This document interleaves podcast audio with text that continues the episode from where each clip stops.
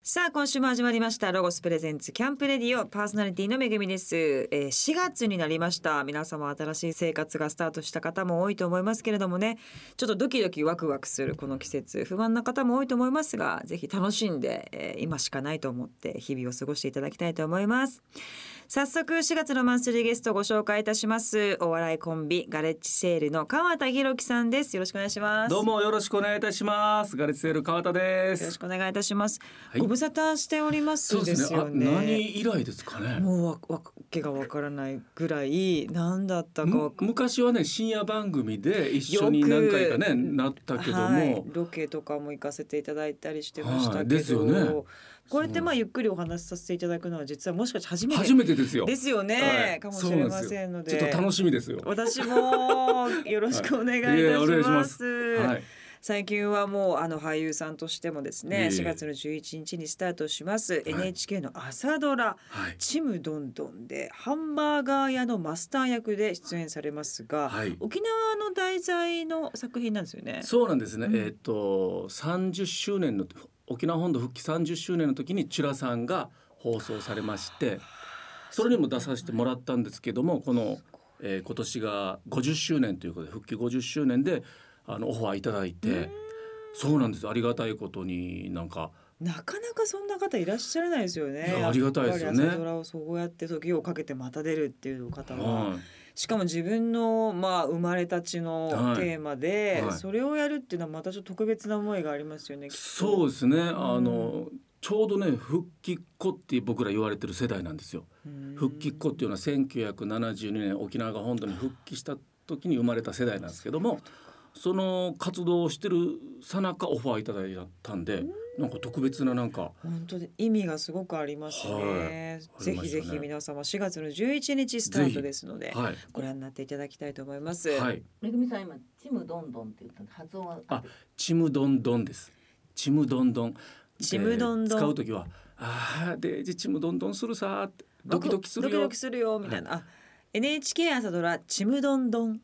そうですねちむどんどん違うんです か。難しいちょっとです難しさ確かには沖縄の発音って独特で難独特ですしねいみたいですね僕はあのね普通に生活してるんでそうすよね出るんですけど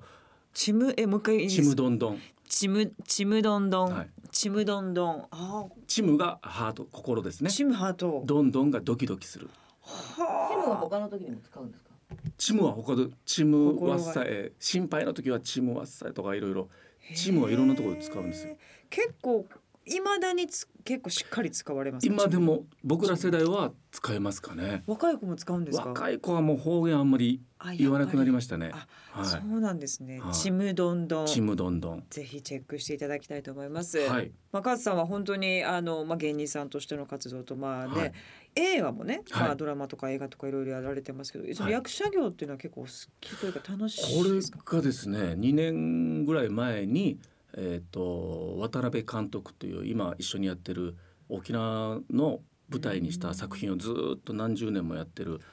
あの監督さんがいてその人と出会って「母ちゃん役者やってみない?」って言われてそこで本格的に2年前から舞台の方をスタートしてるんですけどもはあそれつながりでおそらく「ちむどんどん」もオファーいただいたのかなと思うんですけども。そうなんですよこう沖縄のこの歴史とか文化っていうのをこの年になって改めて調べてそれを伝えていきたいという思いが強くなったんですよ。やっぱ大人になるとそういう思い出てきますね。ねえ若い時そんなん一切売れたい売れたいしかなわかかっりたんでますすよよ。私ももう手前モテたい前 モテたい売れたい儲かりたいビッグになりたいとかそんなんだったのがこの年になるとなんかちょっと変わってきたんですよありね。ますね、はいまた沖縄っていうのは独特の歴史もね、はい、ありまするし、からまあリゾート地であり、はいやっぱり大きな影が持っている場所でもあるので、そうなんですよねはいやっぱそこはね、私たちがやっぱ知らない沖縄っていうのはぜひ知りたいなと思います。はい語り部にね、ぜひ今のお仕事を生かしてうんはいやっていただけたら嬉しいなと思いますけれども、さあそして川田さんははい先ほども少しお話しされておりますが、はい沖縄本土復帰50周年、えーこちらをですね、まあ、伝えるべき活動をされているんですがはいこちらは、えー映画をはいこのプロジェクトの中でお作りになってるってことなんですけどこれたまたまですねあの沖縄に帰った時に同級生が復帰50周年何か俺ら復帰っ子だからなんかやらんかっていう話からスタートしたんですよ。で同級生みんな集まっていろいろ話してたらそのうちの一人が家島に仕事で行く機会あって平和授業みたいなのやってるやつがいて家家島のおじいから戦争体験者の話を聞いて衝撃受けたからそれをちょっと話聞きに行かないかって僕一緒に行ったんですね。で話をおじいからあの話を聞いたらもうあまりにもすごすぎてこれは後世に残すべきだし子どもたちに伝えるべきだということでドキュメンタリー映画を作ろうってことでスタートしたんですよ。なるドキュメンタリー映画なんですね。はい、もう本当にリアルな話を、まあ、伝えていくんですけども、まあでもやっぱり僕らはちっちゃい頃から平和授業っていうのをもう何かあるたびにやってたんですよ。体育館に集められてあのは話を聞いてでもやっぱ子供の頃って「えまたこの戦争の話な」っつって半分聞いて半分遊びたいんですよ。わかりますわかります。子供だからね。そうなんですよ。で復帰っ子なので、えーに入学する時も復帰っ子入学おめでとう卒業する時も復帰っ子おめでとう。そういう言葉で呼ばれてたそうんでなんすですよか。で成人の時も復帰っ子成人おめでとうっつってずーっと復帰っ子って言われてきた結構んです背負ってたんですねずっとやっぱり。背負ってたっていうかなんか言うでも復帰した時に生まれただけであってそんなに分からなかったんですよ。なるほど自覚がなかったわけですね。はうんで大人になってこの年になってうんで仲間集まった時に復帰のことをいろいろ調べたらやっぱり戦争にたどり着いてうん戦争があってアメリカの時代があってん復帰があって今今があるっていうのをやっぱ改めて感じてそれを伝えていこうということでそうなんですよね。すよ。しかもそんなだって50年だったら最近の話っていうかね。そうなんですよね。まだそんなに昔の話じゃないところがはい、なんか記憶があるのはやっぱりドルを使ってたっていうのももちろん記憶あるしやっぱそうなんです。まあ、そっかあるんですよそっか、はであの730っつって7月の30日に車が左側通行にっていうはあのも覚えてるんですよなるほど、ね。ですごい事故があったのとあのその時の CM で具志堅さんが出てたっていうのも覚えあ、 て具志堅さんやっぱりず っとやっぱり具志堅さん。ます、はい、そうなんですね。そうなんですよちょっと今日はあのいろんな沖縄のですね私たちのはい知らない一面も、はいいえーいろいろ教えていただきたいと思いますので、はいよろしくお願いいたしおます。願いしますお話を伺う前に一曲ですねはい曲を聴いていきたいと思います、今月は川田さんのお好きな曲をかけていきたいと思います、曲紹介お願いいたしますはい沖縄の大好きな先輩ビギンで三振の花ロゴスプレゼンツキャンプレディオお送りしたのはビギンで三振の花でしたさあ今日はですねえーガレッジセールの川田さんをお迎えしておりますが、はい、はいえーっと先ほどもえーお話しいただきました、はいえー沖縄本土復帰50年ということで節目の年に今年はなっていきます、はいえーとまあ、復帰っ子っていう意味もね先ほはいどお話を伺ってきましたけれども、やはりその先ほどいろんなこう戦争を体験したおじいさんのお話を伺ったりとかした中で、どういうポイントというか、まあ、どういう、はいまあ、私たちも知りたいなというかそうですね思うんですけども僕。があの家島に行って実際おじいおばあに聞いた話でうんすごくし衝撃を受けたのが生き残ったおじいおばあのほぼ全員が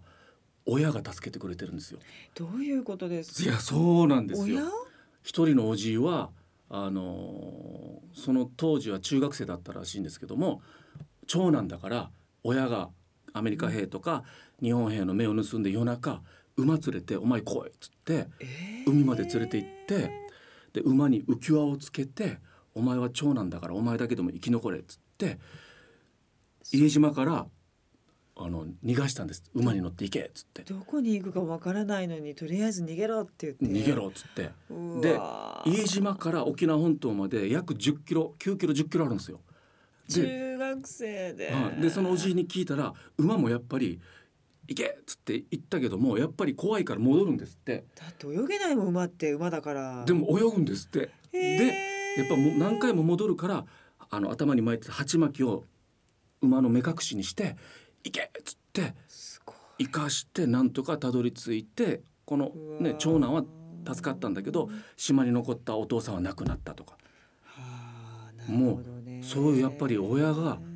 あの究極の状態の時っていうのはやっぱり助けるんだなっていうのは勉強になりましたね。そういう方がだから一人じゃないってこと結構そういう方が多いそうです親そが助けたっていうはい方が多いっていうことですよね。はい、それ以外でもまあちょっと重い話になりますけども、うん、あの防空壕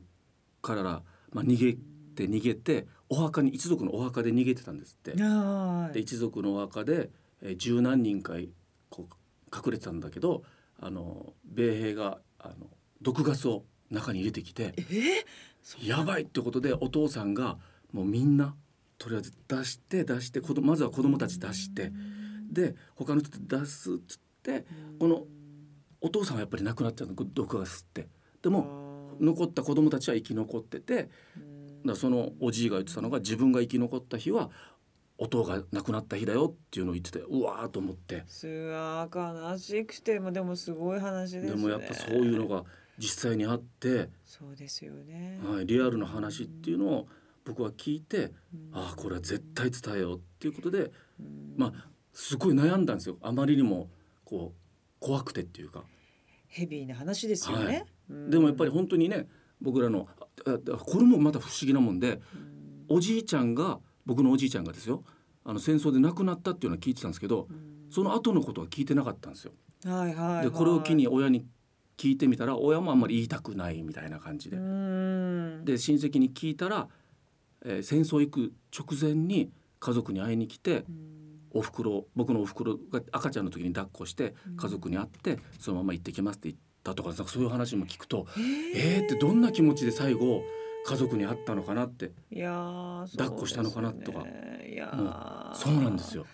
もうねこう一概にこう戦争があった、はいもう二度とダメだっていうことはねみんなよく言いますけどやっぱそれぞれに個のストーリースがトーリねーがやっぱそ家うなんです族もあるし、はい恋人もいるし、はいねってなるとやっぱあるなと思いますし今うんまたこんな世の中になってしまいましたそから、うなんですよもうなんかね余計に心痛いですよね今うんニュース見ててもね。そう、うんそういったことは伝えなきゃいけないなというふうに思いますし、また我々の世代っても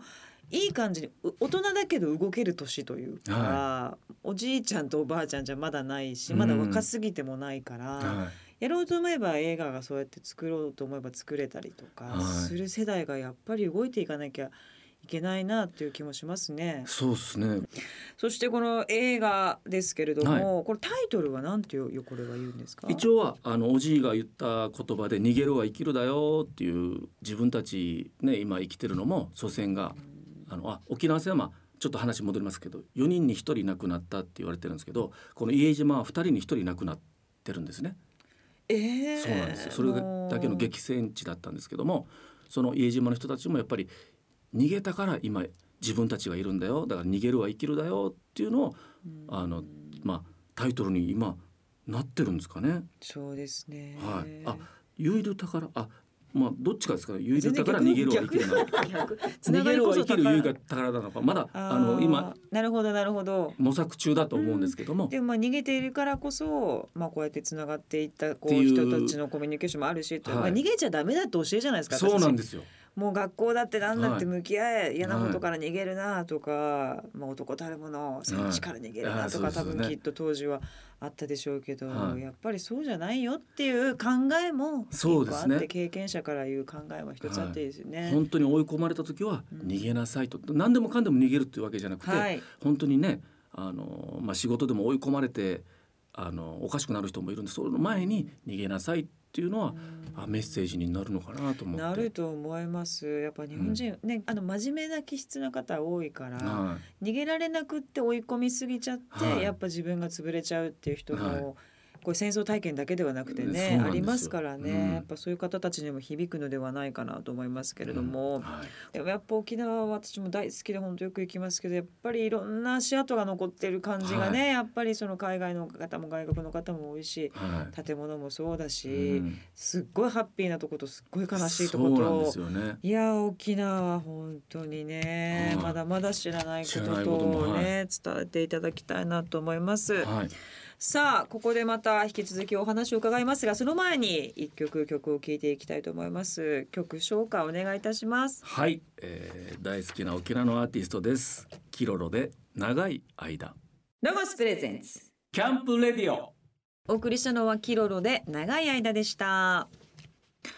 さあゲストはガレッジセールの川田博樹さんをお迎えしております川田さんは生まれも育ちも那覇市なんですねそうなんですよ。そうなんですね、はい中学校の同級生にゴリさんがいて、そうです。はい。お笑いコンビガレッジセールを結成されました、はい。えー、ゴリさんとはもともと友達だったんですかそうなんです。中学校の時の同じクラスで。よく一緒にバカなことをやってうて、ーんでやっぱり笑わすのが好きだったんでやってたんですけども相方はでも卒業して、えー大学行って役者になるっつって東京行ったんですよ。へえ、で実際役者の活動もしてたんですけど、うんうんうんある日突然僕に電話かかってきて22歳の時にうん、 「お笑いやろうぜ」って言うから「えー!」ってなってへ「役者は」っつって「いやお笑いやりたくなったからやろう」っつって僕上京したんですよ。えへえそんでよく行きましたよねそんなそうなの笑いやろう東京来いよいやうんってでも僕もその時にあの沖縄で素人のお笑い選手権とかに出てたんですよ。じゃあお笑いに興味が好きでああ、はでもプロロになる勇気はなくてでも東京への憧れがあってっなるほどていう時にそんな中中堀さんの一声でそうなんですよこれがチャンスだチャンスだよしっつってはあ上京しましたねなるほど、うんまあ要はその NSC ですかそれに入った、はい NSC に入ろうと思ったらもう、えっと締め切っててあとはい半年待ってくださいって言われて、はいはいはいもうただでさえ22で遅かったのでもうどうしようかって言ったらたまたま公園通り劇場っていう渋谷に劇場ができるってなってはそこにボランティアスタッフとして最初入ったんですよ。いえー、何それそうなんですそれであの半年ぐらいボランティアしながら先輩の芸を見てなんとかネタ作って初舞台出れるようになったっていうそうなんへえですすだからごいですねありがたいですあっという間に売れたんじゃないですかなんかもうわけわかんなかったですね。なるほどそのパターンなんですねはいわけわかんなかったですもん。私だってゴリさんにも言いは言いましたけど、はい初めて会った時に、はいお二人の深夜の冠番組だったんですよ、はいお二人が企画考えて、はい私は水着の当時グラビアとして、はいなんかそのお二人の考えたことに乗っかっていくみたいな、はいめちゃくちゃ怖かったですもん二人とも「どうするあれ」みたいな「めぐみちゃんそこちょっとやってもらって水着でちょっとこう筆立てやってもらって」みたいな多分すごい悩んでるっていうかその時期だったんでしょうねあーなんとかこう笑いにつなげるっていうのをあーかもしれないですすごいね考えててあーものすごいピリピリしてるの覚えて ます。いやもう必死でしたね。必死の時期だったんですよいねや今思えばほんと必死でしたね本当にでも久々だったら二人ともすっごい柔らかくなっててあいやいやもうそういう時期ってああるよねはいと思ったのをちょっと今思い出しましたけどもいやはいありましたね。ありましたよねありましたありました私もありました そんな川田さんですが、はいまあ沖縄のお子さんですから、はい自然があんなにたっぷり海も山もありますけれども、はいはいやっぱり自然にまみれて遊んでいたんですか、そうですね。もう熱帯魚ずっと追いかけてましたね。熱帯魚ですかはい。海の中の沖縄ではあのそうなんですよあの、まあ、釣りをしながら熱帯魚を楽しむっていう思う遊びもできましてやっぱ透明度が高いんで、はいえあの綺麗です、はい、あのペットボトルに糸だけ垂らして釣りをしながらこうサンゴ礁とか熱帯魚を楽しむっていう遊びをしてましたね。シンプルペットボペットボトルに糸ですか糸ですよシンプルですねはい、そういう遊びを、それで釣れるもんですか、はい、もちろん釣れてんで夜食べる味噌汁の味噌汁にしたら美味しいミーバイっていう魚がいるんですけどそれへをえ何匹か取ってあとは泳ぐとかそういうのやってペまッしたト。ボトルで取れるんですかミー取れバるイんがですよ。はい餌は何つけるんですかもう何でもいいですあの貝が割った貝殻でもいいですしサンマの切り身でもいいですしそのとこにあるものをつければ、サンマの切り身は食べ物だからわかります貝殻はもう貝殻ですもんねああ貝殻の中身ですねあ中身ですか中あ身を貝をあすみません貝を潰してその中身をあー針に引っ掛けて垂らすだけっていうシンプルなシンプ貝ルも広いんです。自然貝落ちてるんですよいっぱい探せばあるんでじゃあもう本当に自分自分の中でアウトドアっていう概念がなくてももう究極のアウトドアをあーやってたかも日常的にやってるってことですよね。しんないですね。でで今でも記憶残ってるのがシャコいるじゃないですかはい。シャコってものすごいパンチ力あるの知ってますわかりはい。その車庫の結構大きめなまあ10センチぐらいの車庫を捕まえて、水槽に家の水槽に入れてたんですよ次の朝この水槽を車庫がパンって割って水浸しですよ、えーそんな割れるだんからです車か。庫を舐めちゃいかんすよいやでも沖縄は本当にいつ行っても本当にいいなと思いますけど、完全に沖縄出身のカートさんがはい過ごす沖縄の一番ベストな過ごし方っていうのは、あーやっぱり僕が、はいあの帰って一番楽しいのはビーチパーティーですかねへえパーティーしてるんですか。ビーチでただ飲むっていうそれだけなんですけどパーティーって名前つけるの。でも言うんです沖縄の人は言う言う言いますよビねーチパーティービーチパバーーテベィーキューしながうらん本当にただ飲むっていうでサンセットを見ながらっ最高ていうただそれだけなんですけど音楽とか楽しいもなんんですかあはい音楽も流してサウンド持っててでおじさんおばさんとかいる時は三振弾いてくれたりしてもうそ最れで泡盛を飲むっていうもうもう本当シンプルなのが一番僕好きですね。最高です、い本当沖縄の人ってビーチパーティービーチパーティー言いますよねビーチパーティーなんかあったさらビーチパーティービーチだよ言うてでおじいおばはビーチパーリーって言いま すからねちょっとアメリカナイズされてるんですよねやっぱいろんなね足跡がやっぱりはい、シーチキンもねあのトゥーナーって言いま すからねそうなんですかよわいいトゥーナートゥーナーってトゥ言うーんですナーパーリー、パーリートゥーナーさあいろんなお話伺っておりますが、はいまたここで一曲曲を聴いていきたいと思います曲紹介お願いしますはいそれではビギンでシマンチュヌ宝ロゴスプレゼンツキャンプレディオお送りしたのはビギンで四万中の宝でした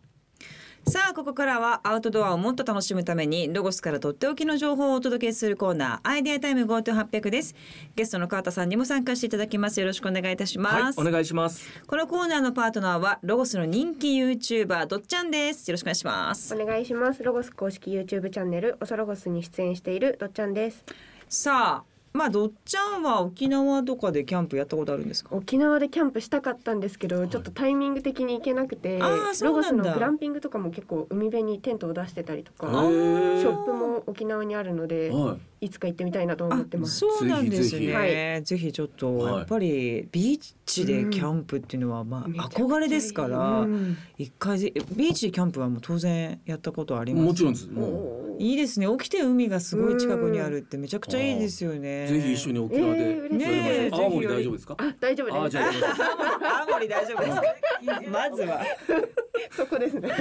ぜひですね。はいお願いしますさあどっちゃん今日はどんなアイテムを持ってきてくれましたでしょうか。はい今日はですね今年の2022年の新商品のロゴス皮膚希望というものをお持ちしましたあーわかりますか使い方こうあーそうですそうです何をはいすはいるために吹くの。こんな感じ火をで火を活性化させるためのやつですあーやっぱ火って燃えるためには酸素が必要なのはいはいではい無風とかだとうん火が起きないんですけどあ結構うちわとかでこうやってパタパタしたりとかはいはいはい息頑張って夫婦火の顔ー顔のところ近づけてやってる人が多いんですけどこれどうちょっと説明していただいていいですか。えっとこれは先ほども言ったように焚き火の時の火起こしとかバーベキューの時の火力調整の時にピンポイントで空気を送れる皮膚規模になってます。はい。で最大の特徴なんですけどなかなかその長さまで伸びることがないので結構チェアに座りながらこう遠くの焚き火台でも夫婦できるようにあーなるほど長さは出しています。七十センチまで伸ばせるステンレスなんですね。はあ、これはやっぱ必要なんですか。こうキャンプをするというか火を焚く上で。結構やっていくと大事さに気づくとは思うんですけど本当うちわでこうパタパタすると燃えかすの灰を一緒に舞い上げちゃうのでうんピンポイントで送風っていうのが結構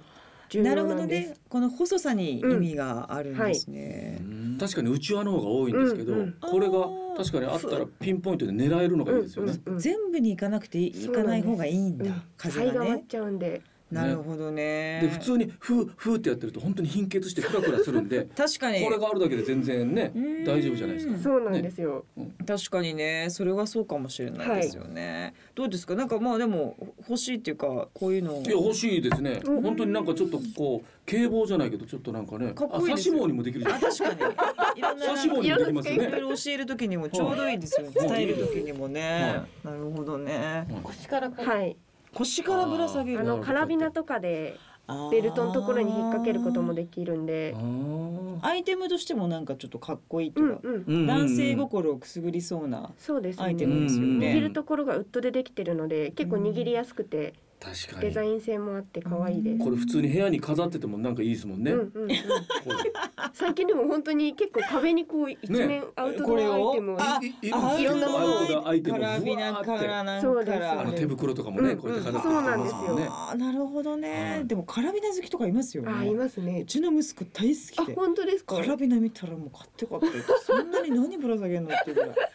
白いのがすごい好きなんですよね。あれ不思議。男の子ってそんね、なああいう感じこういう細かいことが、まあ、でもバイクとかやってたらやっぱりその細かいなんかがいいそう工具だだかなんだらが。工具も好きですし、うんまあ、だからこういうアイテムもキャンプ行く前にえどれ買おうかなっていうのも超楽しいですよ。うんああわかります。それはちょっはいねと。はいそうなんですんそういうのも集めるのも楽しいしそれがなんかキャンプのまた一つの楽しみでもありますよそうですね。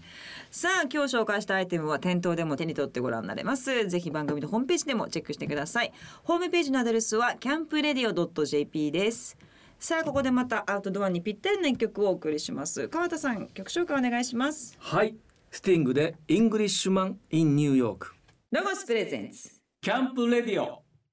お送りしたのはスティングでイングリッシュマンインニューヨークでした。私もこの曲めちゃくちゃ好き。スティング好きです。いいっすよねかっこいいっすようんねかっこいいです。顔もかっこいいし。さあ4月のマンスリーゲストはお笑いコンビガレッジセールの川田裕樹さんをお迎えしておりますが沖縄はもう昔から皆さん長寿でという、最近はどどうですかでもね、あの女性は長寿と言われてますけど、男性はねそんな長寿じゃないですよ。結構あー、油もん大好きです しあー酒もお大好きで飲すかむら。ねはい。でもやっぱりその短命ではないじゃないですかやっぱりあーあんだけ飲んでてはいパーリーピーポーなのそうでにすね。長生きをしてるっていうなんでだと思いますやっぱ食べ物かななんでなんですかねん。多分。な、なんなんだろう。なんか周りが助けてくれるっていうのもあるんですかね。その、悩んでてもなんか誰かが手を差し伸べてくれるからなんかなんくるないさーで長生きになるんですかね。ストレスがいやストレスもあるはずなんですけど、でもなんで人間らしいのかなある意味なそれかあのおばあがやっぱ一番強いんであーおばあのパワーをいただいてるっていうのもあるおんでばあすパかワねー。おばあはやっぱりをおばあ一番ですね。そうですか、はい、本当圧倒的におばあの言うことはみんな聞きますよ。そうおじい聞かなの言ういことはと聞かないですよ。聞かないとどうなるんですかもう沖縄に住めない です。いや本当ですよ。それぐらいおばあそんな力ありますか強いです。そっか母ちゃんとお母さんも。いやお母さんが僕のすごいんですよね強いかどうかは分面かんない。白いっていう発想をよく聞きますようんまあまあまあでも確かにちょっと変わってまして、えーあの久々に電話あって「元気ね川ちゃん」っていや「お前も川ちゃんだ!」とかそういうのとかも他人行儀普通にはいありますねもうなんかそういう川田さんもちょっと天然というかっていうふうに言われてますもんね,、はい言われてますねお母さんになんですかねなんですかね僕もよく分かんないけど、うんこういうふうに育ちましたね。穏やかはい芸能界になかなかいないこの穏やかなタイプの 方は本当にねでもすごく前よりもなんかスリムになられた印象があっそうですかねてしまっているというかすごい食べ物とか運動とか気をつけてるんですかあのお酒飲むためにちゃんと運動してます。あやっぱ飲みたいですよねはい、やっぱりりお医者さんに酒が飲みたいんだったらちゃんと週に3日以上走りなさいって言われえて、ー僕今ちゃんと走ってるんですか走ってるんですよどれぐらい走ってるんですか1時間だけですけどもいやだけじゃないです1時間走るってもう相ちゃん当とレベルです週に3日走ってへえでもちゃんんと、えー週2日は禁酒日も作るっていう約束で週合飲んでるんですか週5飲んでますね東京にいても沖縄じゃない時も飲みますかってことですよ飲みね。もちろんですもちろんもう一人でも。一人でもはあもうどこでも飽き飲まむことですかせん。うんあいやーえ 逆にえ逆に飽きるってどういうことですかなんかこう美味しく飲むために、はいちょっとこうまあ本当一週間飲まないでおこう。で久々飲んだら美味しいやっぱりっていうあーあのああの感じをなるほど。あ、でもそれはわかりますね。なんかまたまたこの味だなっていう風になっちゃうあーはないかなと思って。あそれはないですけど、確かにこの週2日抜いた後のお酒はめちゃくちゃ美味しく美感味じしいですよね。自分でいつか飲みたいですねあ沖ぜひ縄で。はい、沖縄で飲みましょうよね。沖縄で飲みたい。はビーチパーティーしてくビれーチパーティーがしたい、行きたい。サンセット見ながら飲みましょうよ。最高です最高ねですよ。ぜひぜひ。さあ、いろんなお話伺いましたが、いそろそろお時間になってしまいました。はいえーっと、川田さんの活動を、えーおさらいしたいと思います。はいえーっと、この映画、ごめんなさい、はいタイトルもう一回いいですか、すみません。あ、映画は、えーつながりこそ宝っていうのを沖縄の方言でユイドゥ宝、逃げるが生きるっていう、えードキュメンタリー映画の方を、はい今まだ撮ってる途中ですね。はい、で、えー5月の15日にその全部はあの流せないんですけど今途中の段階を、えー5月15日復帰の日に流して、えー夏もしくはまあ秋ぐらいには完成予定です。はい、こちらのまあ詳細はですね、はいえーホームページをご覧いただきたいと思います。はゆい五一五公式ホームページアドレスは yui 五一五ドットコムはい yui 五一五ドットコムでございます。映画制作中ということですので、はいぜひぜひ楽しみにしております。はいそして公式オンラインショップで、えー、T シャツもはい、あのゆい五一五っていう僕らのあの団体の T シャツの方はいが購入できますので、ぜひよろしくお願いいたしまこす。ちらもチェックしてください。今年舞台はえーっと舞台はですね決まってますね。三つぐらいあるんで。三、つそうなんですよごい。なのでじゃあ一つだけ。はいあ。でも詳細がわかんないんですよね。 すいません。とんでもございません。うんうんうんうんじゃあいいです言いましょうか大丈夫ですかあいいですか。 じゃあめぐみさんお私願いしがます。じゃあ言いますね。ははいい、えっ、と舞台をおやりになるということでタイトルが学校の七不思議で作演出が湯口智之さんポンポンペインの方ですね。えー、東京公演が2022年6月の22日から7月の5日、えー、会場はですね CBGK 渋劇でそちらに川田さんがお出になるということです。はい情報これからどんどん解禁されるということですので、はいぜひ皆様チェックしていただきたいと思います。ありがとうございます。さあ来週もですね加藤さんにいろんなお話を伺っていきたいと思いますえー、と来週も引き続きよろしくお願いいたしますお願いしますロゴスからレシピ本が出版されましたレシピ本のタイトルは外ご飯本失敗も思い出をキーワードに7人の料理人が集まったこの本には43のロゴスアイテムを使った45個のレシピが掲載されていますキャンプ場やバーベキュー場自宅の庭やベランダでもできる広い意味でアウトドアで楽しんでもらえるレシピばかりです外ご飯本は全国のロゴスショップやロゴス公式オンライン店書店で絶賛販売中です家族や仲間と一緒に気になったお料理を作ってみてくださいロゴスのフリーペーパースマートロゴスが完成しました初めてを始めるをテーマに春デビューを応援します何かスタートするにはうってつけの季節が来ました初めての家族キャンプを夢見る人にとっても初めて見るチャンス今回の特集はアウトドアでの衣食住のうち食のことは控えめに衣のアパレルと住のテントを中心にお届けしています初めての方に知ってほしい衣と住について分かりやすく特集していますまた How to キャンプな豆知識も盛り込んで紹介していますスマートロゴスは全国のロゴスショップで配布していますなくなり次第終了となりますのでお早めに遊びに来てくださいねこの番組の過去の放送はラジオ日経番組ホームページのポッドキャストから聞くことができます www.radionickei.jp スラッシュキャンプレディオにアクセスしてくださいロゴスプレゼンツキャンプレディオパーソナリティはめぐみでした